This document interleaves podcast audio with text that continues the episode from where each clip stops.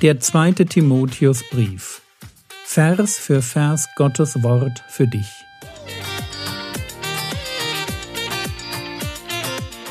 Ich brauche eine Auszeit und deshalb bekommt ihr in den nächsten Wochen eine ganz neue Reihe von mir zum zweiten Timotheusbrief. Mein Name ist Jürgen Fischer und ich wünsche euch beim Zuhören Gottes Segen und viele hilfreiche geistliche Impulse für euer Leben. 2. Timotheus Kapitel 3 Vers 5. Wo stecken wir? Wir stecken gerade bei der Frage, was dürfen wir erwarten, wenn wir in dieser Welt leben?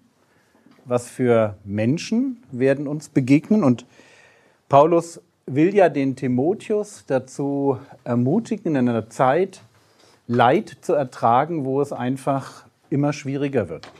Und deswegen stellt er ganz unverblümt den Charakter von Menschen vor, wie dieser Charakter sich halt in der Welt darstellt. Und das ist jetzt keine schöne Beschreibung dieser Welt, zumal diese Beschreibung bis heute irgendwie noch gilt. Das ist umso erstaunlicher, als wir ja schon 2000 Jahre Kirchengeschichte hinter uns haben. Also es ist eigentlich schon ein Stück besser geworden an vielen Stellen in der Welt, weil das Evangelium schon sehr viele Menschen verändert hat und auch sehr viele ich sag mal, gesellschaftliche Veränderungen vorangetrieben hat. Ich weiß nicht, ob ihr das wisst, das Evangelium ist als Kraft wahrscheinlich die, die positivste Kraft, die jemals in der Weltgeschichte sichtbar wurde. Also innerhalb der ersten drei, vier Jahrhunderte entsteht alles an Sozialfürsorge, was wir heute kennen. Es sind Christen, die als erstes sich um ausgesetzte Kinder kümmern und dafür dann Einrichtungen bilden. Es sind Christen, die Armenhäuser, Blindenheime, die sich um, um Kranke kümmern. Wir, wir haben, also auf das Christentum geht der Staat der Universitäten zurück. Und, und vieles, vieles andere mehr. Wenn man mal in die, in die Weltgeschichte hineinschaut, wird man feststellen, das Christentum war der positivste Einfluss, den diese Welt jemals erlebt hat. Das ist absolut erstaunlich. Was es ausmacht, wenn ich an einen barmherzigen Gott glaube, der mir sagt, ich soll barmherzig sein. Und das dann einfach in der Kraft Gottes umsetzt. Das ist absolut irre. Also man könnte einen eigenen Vortrag dazu halten, welche positiven Einflüsse durch das Christentum in die Welt hineingekommen sind, bis heute. Es ist wirklich, wenn du irgendeine Sache in dieser Welt siehst, wo du sagst, grandios, dass wir das haben, du wirst im Hintergrund entweder bei denen, die es erfunden haben oder bis heute noch machen, Christen finden.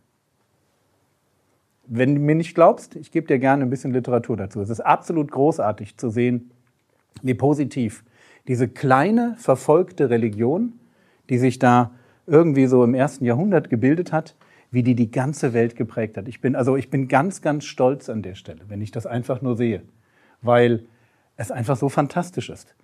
Fantastisch zu sehen, dass es eben nicht ein Programm braucht, um Dinge in einer Gesellschaft zu verändern, sondern es braucht erneuerte Herzen. Und wo ich diese erneuerten Herzen habe, an der Stelle kommen die Programme. Weil Menschen sich einfach die Frage stellen, wie kann ich meiner Gesellschaft, wie kann ich meinem Nächsten Gutes tun? Und das machst du einfach mal ein paar Jahrhunderte lang und da kommt ein ums andere richtig Positive zusammen. Also die Welt ist aber trotzdem leider immer noch eine Welt, die mit den Christen wenig anfangen kann. Und wir waren stehen geblieben bei einer langen Liste von Negativer, von einer Beschreibung, wie Menschen sein werden in den letzten Tagen. Und ich habe euch gesagt, die letzten Tage, die laufen jetzt schon eine ganze Weile. Das ist wie so ein letzter Akt, in dem wir uns befinden. Und wir sind stehen geblieben bei Vers 5. Und ich habe ganz bewusst Vers 5 heute Morgen noch nicht mit reingenommen, weil hier eine besondere Form von Menschen beschrieben wird, die mir, ja, die mir persönlich vielleicht die größte Not machen. Ich habe den gemeinen Heiden, also den, der dann davor beschrieben wird als lieblos, unversöhnlich, verleumder, unenthaltsam, grausam, das Gute nicht liebend, Verräter, unbesonnen, aufgeblasen, mehr das Vergnügen liebend als Gott. Das sind Beschreibungen, wo ich mir selber die Frage stellen darf, wie, wie sieht es bei mir aus? Wie viel von diesen falschen Verhaltensweisen finden sich in meinem Leben. Aber jetzt kommt eine Größe, wo ich echt erschrocken bin, als ich es das erste Mal las. Da heißt es, die eine Form der Gottesfurcht haben, deren Kraft aber verleugnen.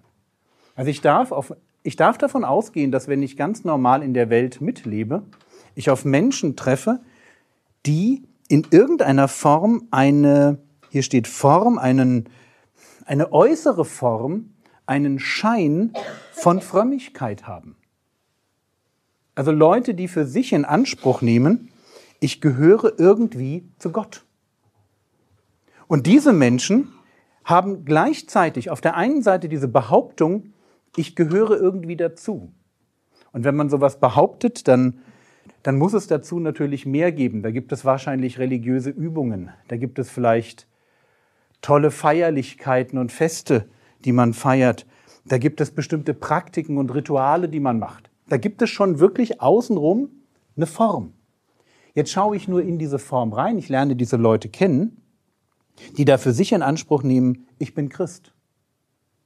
Und ich merke, dass während sie auf der einen Seite äußerlich dazugehören und auch sich selber für Christen halten, ist innerlich etwas nicht in Ordnung. Da heißt es nämlich, die eine Form der Gottesfurcht haben, deren Kraft aber verleugnen.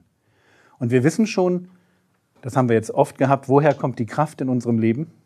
Nicht aus uns, sondern vom Heiligen Geist. Er ist ein Geist der Kraft. Gott ist der, der uns Kraft gibt. Erinnert euch das? Kommt das Leid, kommt die Kraft, hatten wir mal in einem Vortrag gesagt. Das heißt, eigentlich leben wir als Gläubige immer mit der Gewissheit, dass genug Kraft da ist, die Dinge zu tun, für die Gott uns beauftragt hat und auch, wenn Gott uns für unsere eigene Charakterveränderung, für unsere Heiligung einen Auftrag gibt, auch zu wissen, wir werden da vorankommen. Das mag eine Weile dauern, aber da ist in uns etwas, was uns ausrüstet, um in einer Welt zu bestehen und zu erleben, wie Gott durch uns hindurch an uns und anderen wirkt. Das gehört eigentlich dazu. Und jetzt treffe ich auf Leute, die haben eine religiöse Hülle, aber wenn es darum geht zu sagen, hey, ist das nicht genial, dass wir als Christen heilig leben dürfen? Dass wir uns mit der Bibel beschäftigen dürfen und dann uns anschauen dürfen, was Gott von uns möchte und dass wir so Stück für Stück Jesus ähnlicher werden dürfen. Ist das nicht total genial, dass wir tatsächlich ganz andere Menschen werden dürfen? Dass wenn du so ein christliches Leben dir anschaust, es genau so ist, wie wir das in den Sprüchen lesen. Da wird das Leben eines Gerechten verglichen mit der aufgehenden Sonne. Heller und heller erstrahlt sie bis zur Tageshöhe. Sprüche 4, Vers 18. Das ist das Leben des Gerechten. Ja, am Anfang bist du so ein, so ein Babygerechter da kriegst du so ein paar rote Flecken so über, der, über dem Horizont, ja, und dann geht das so langsam hoch und es wird, wird immer mehr. Und wenn du so einen Gerechten dann so nach zehn Jahren triffst vielleicht, dann hat er schon so einiges gelernt zum Thema Gerechtigkeit und weiß schon, wie man so halbwegs lebt. Und dann geht das noch ein bisschen weiter und die Sonne geht auf. Und ich hoffe, dass wenn man dann so den Gerechten mit 60, mit 70, mit 80, weißt du, da tropft dann aus jeder Pore die Liebe und die Weisheit und die Heiligung. Ja, soweit zur Theorie. Das ist zumindest möglich. Das ist möglich und gewünscht. Und das erwarten wir. Wenn wir, wenn wir über geistliches Leben reden, dann erwarten wir, dass wir uns in so einem Prozess befinden. Stichwort Dynamik, dass etwas vorangeht, dass wir neue, gute Gewohnheiten implementieren, die uns verändern. Auf diese neuen Gewohnheiten richtet sich immer unser Herz aus und unsere Emotionen latschen dann irgendwann hinterher. Und da, das ist das, was wir uns wünschen. Da ist Kraft im Leben eines Gläubigen.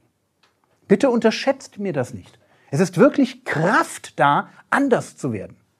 Und jetzt trifft man auf Leute, die haben zwar auch schon so was Religiöses und machen vielleicht auch irgendwie Gottesdienste und haben ihre Umzüge und haben ihre Roben und was es da so alles gibt. Und wenn du dir dann anschaust, was sie glauben, dann, ja, der, deren Kraft aber verleugnen. Dann streichen die mit ihrem Leben oder auch alleine schon mit ihrer Erwartungshaltung diese Idee, dass Gott ein mich von Grund auf verändernder Gott ist, die streichen das einfach durch. Die leben, ich sag's mal, mehr so Religiosität. Eine Religiosität, wo keine Kraft zur Heiligung drin ist. Und wenn man auf solche Leute trifft, dann gibt es ein, ein Gebot. Und dieses Gebot heißt, und von diesen wende dich weg. Das ist hier linear formuliert. Also so, dass man das nicht nur einmal macht, sondern dauerhaft. Warum erzähle ich euch das so ausführlich? Weil ich mich immer wieder frage, wie kommt es, dass Menschen, die sehr viel Kontakt mit liberalen Christen haben, auch mit liberalen Theologen, so über die Jahre langsam anfangen, deren komische Theologie zu übernehmen. Weil eigentlich müsste man ja, wenn man seine Bibel kennt, einfach denken, naja, die denken halt irgendwie, dass Jesus nicht von der Jungfrau geboren wurde. Wir haben es ja eben gesungen. Die denken halt, dass, dass Jesus nicht für meine Sünden gestorben ist, nicht äh, auferstanden ist, nicht in den Himmel aufgefahren ist, nicht vom Himmel her wiederkommt. Das glauben die halt alles nicht, aber das braucht mich ja nicht weiter zu berühren. Aber jetzt merken wir, hier steht von diesen, wenn Leute das nicht glauben, aber trotzdem so eine religiöse äußere Form haben, hier steht, wende dich weg. Warum? Und die Antwort ist, das hatten wir schon, weil wir hier mit einem Geist konfrontiert werden. Und wenn wir uns mit Theologie beschäftigen, die nicht wahr ist, wenn wir solches Gedankengut in uns aufnehmen, durchkauen oder auch einfach stehen lassen, dann wird das dazu führen, dass es unseren Glauben kaputt macht. Ich weiß nicht genau, warum das ist, aber ich sehe das und ich mag jetzt hier keinen Namen nennen, aber ich sehe Leute, die sich einfach sehr auf so einen ökumenischen Weg begeben haben und wo am Ende ihr eigener guter alter Glaube Schiffbruch erlitten hat.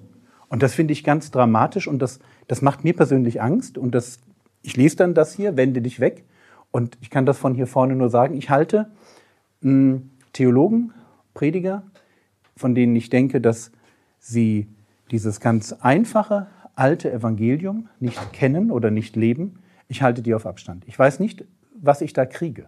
Okay? Und ich mache es einfach, weil es hier steht. Von diesen wende dich weg. Hab da keine Gemeinschaft mit den Leuten. Und das klingt ein bisschen schräg, weil das ja auch bedeutet, dass man dann vielleicht auf bestimmten ich sage mal so, so Ebenen in der Gemeinde auch weniger Kontakt hat, aber ich bin da wirklich vorsichtig. Ich mag da irgendwie nichts damit zu tun haben. Ich merke Menschen, die eine Frömmigkeit haben, aber ich spüre nicht, dass sie den Heiligen Geist haben.